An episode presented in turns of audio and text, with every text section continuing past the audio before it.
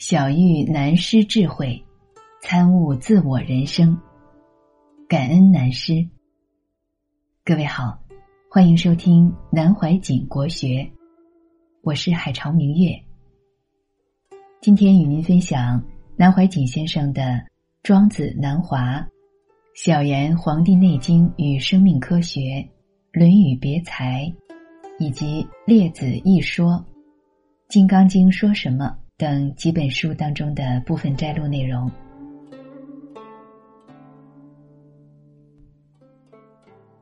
做好这件事，身心永远是春天。含肺病、温病秘方。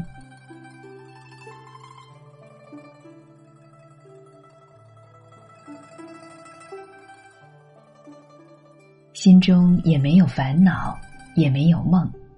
到这个境界，而与物为春，同万物相往来，是神仙的境界。身心永远是春天，永远年轻，永远愉悦的。春天万物生长，需早睡早起，互生勿杀生，长养人爱心。春三月，此谓发陈。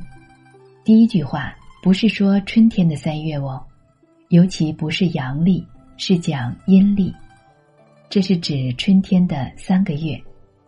一年分四季，一季三个月。春三月是春季三个月。根据医学来讲，发陈就是旧的换成新的，陈旧的发散了，变成新的。也就是说，生气来了。春三月，此谓发陈。夜卧早起，广步于庭。披发缓行，以使志生。《黄帝内经》：天地俱生，万物以荣。我们的身体与天地的气候配合在一起。以道家的观念讲，人的身体是个小天地，整个的天地只不过一个人身。这是旧的天文科学研究跟人体配合的观点。春天是生长的季节，万物欣欣向荣。披发缓行，以使志生。生而勿杀，予而勿夺，赏而勿罚。古人头发都是绑起来的，最好是散开，给它生长。我们人同动物一样，春天也脱毛，秋天也脱毛，动物也春秋二季换毛的。我们身上也是一样，大家没有注意，所以这个时候以使智生，使你意识精神来了。生而勿杀。医学同政治有关系，不要杀生。予而勿夺，赏而勿罚。对于生物世界，只能够施出去，不要罚，不要杀生。你们都晓得秋后算账，对不对呀？为什么呢？中国以前的法令就是犯了重罪的，除非很严重的，很少当场处理的。判决以后。一定等到秋天处决，就是根据气候时令，因为春天不准杀生，所以秋后算账是这样来的。秋天到，该杀头的才会杀头了。以前几千年帝王政策说春天是不杀的，所以古人有两句话：劝君莫打三春鸟。子在巢中望母归。春天的鸟不准打，因为小鸟正在窝里等着母亲回来喂呢。中国文化天人合一这个道理，同气候是有连带关系的。此春气之应养生之道也。这是关于春天养生，是这样一个情形。逆之则伤肝，夏为寒变，奉长者少。这就要读古文了，你看他多别扭，讲的什么话？其实是他当时的文字，简单明了，把言语变成文字，浓缩里头的意义而已。这几句话，逆之则伤肝。春天是生长的时候，所以叫你头发也打开，心境也要好，什么都好。夜里早一点睡，早晨早一点起来，身体要这样保养。还没有讲到心理状态。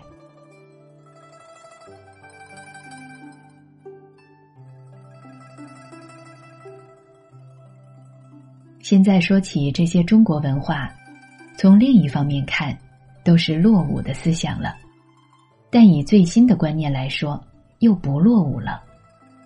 现代的生物学家尽量提倡爱，爱动物，全世界都组织保护动物会、保护野生动物会，提倡禁猎。我们过去认为，爱护动物是应有的道德，如相传的“劝君莫打三春鸟”。子在巢中望母归，中国人都晓得，过去小孩读书，老师都教的，成为生活教育。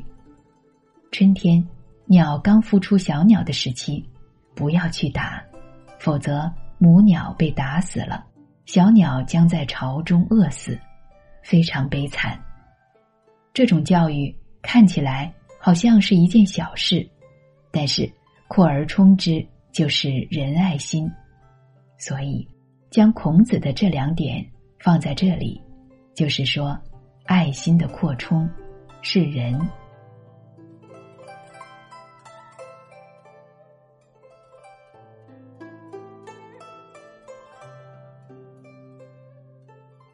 SARS 非典是春天的温病，温病宜服用小柴胡汤。冬伤于寒，春必温病。另外还有讲，冬不藏精，春必病温。这句话在哪里？我忘记了，过去曾背过的。冬天过分受凉，冷了没有穿衣服，冬寒进去了，到春天患温病。讲到春天的温病，两三年前我们还在香港。听到那个非典，我就笑。我们这位市长也懂。我说那是温病啊，温病只要小柴胡汤就行了。我讲了以后，北京传开了，上海同北京小柴胡汤买不到了，贵的不得了。那个时候我不认识这个吕老板，认识他我就发一笔财了。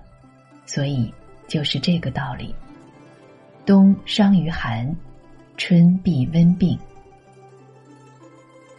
四时之气更伤五脏。一年四季气候的影响会伤到我们的五脏，尤其现在加上科学的设备、冷气，我再三强调要特别特别小心。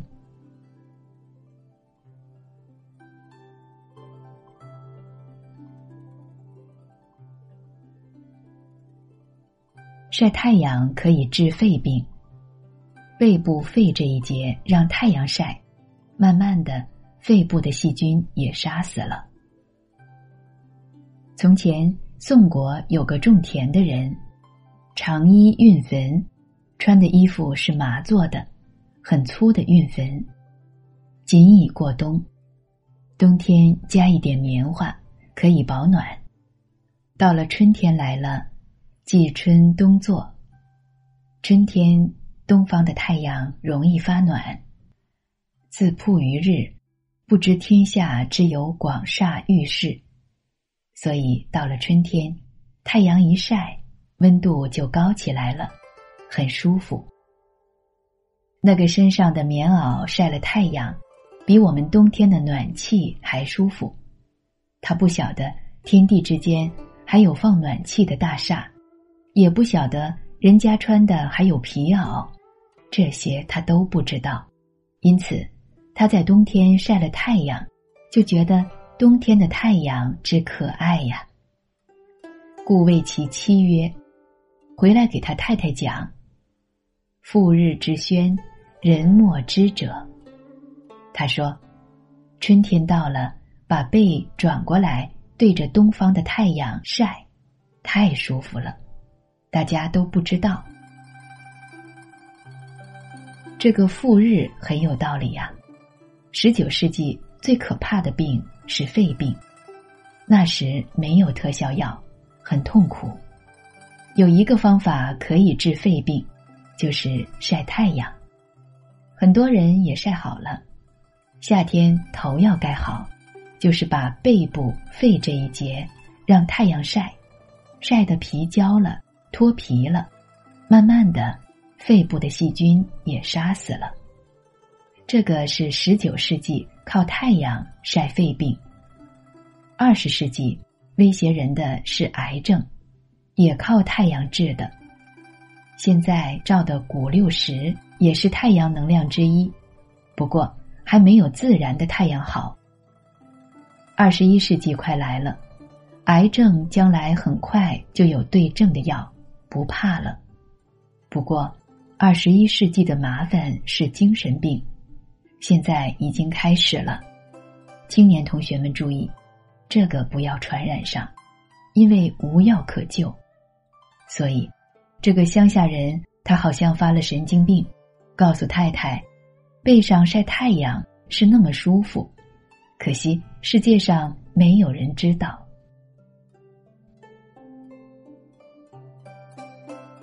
此心打扫的干干净净，物来则应，过去不留，则身心永远是春天。大乘佛法如何才能安住？无所住即是住。拿禅宗来讲。住即不住，不住即住，无所住即是住。所以，人生修养到这个境界，就是所谓如来心如明镜，此心打扫的干干净净，没有主观，没有成见，物来则应。事情一来，这个镜子就反映出来。今天喜怒哀乐来，就有喜怒哀乐。过去不留，一切事情过去了就不留。宋朝大诗人苏东坡，他是学禅的，他的诗文境界高，与佛法禅的境界相合。他有个名句：“人似秋鸿来有信，事如春梦了无痕。”这是千古的名句。因为他学佛，懂了这个道理。人似秋鸿来有信，苏东坡要到乡下去喝酒，去年去了一个地方，答应了今年再来，果然来了。事如春梦了无痕，一切的事情过了，像春天的梦一样。人到了春天爱睡觉，睡多了就梦多。梦醒了，梦留不住，无痕迹。人生本来如大梦，一切事情过去就过去了，如江水东流，一去不回头的。老年人常回忆，想当年我如何如何，那真是自寻烦恼。因为一切事不能回头的，像春梦一样。了无痕的人生，真正体会到事如春梦了无痕，就不需要再研究《金刚经》了。应如是住，如是降伏其心。这个心无所谓降，不需要降。烦恼的自性本来是空的，所有的喜怒哀乐、忧悲苦恼。当我们在这个位置上坐下来的时候，一切都没有了，永远拉不回来了。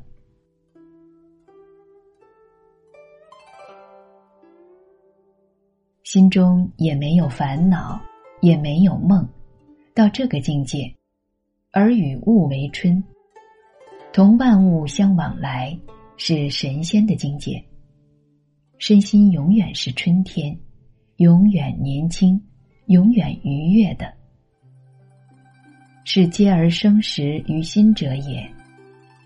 这个接是接天地之灵气，换句话说，是天人相交，宇宙的生命互相交接在一起。而生时于心者也，随时生生不已，心境永远是春天一样，永远长春。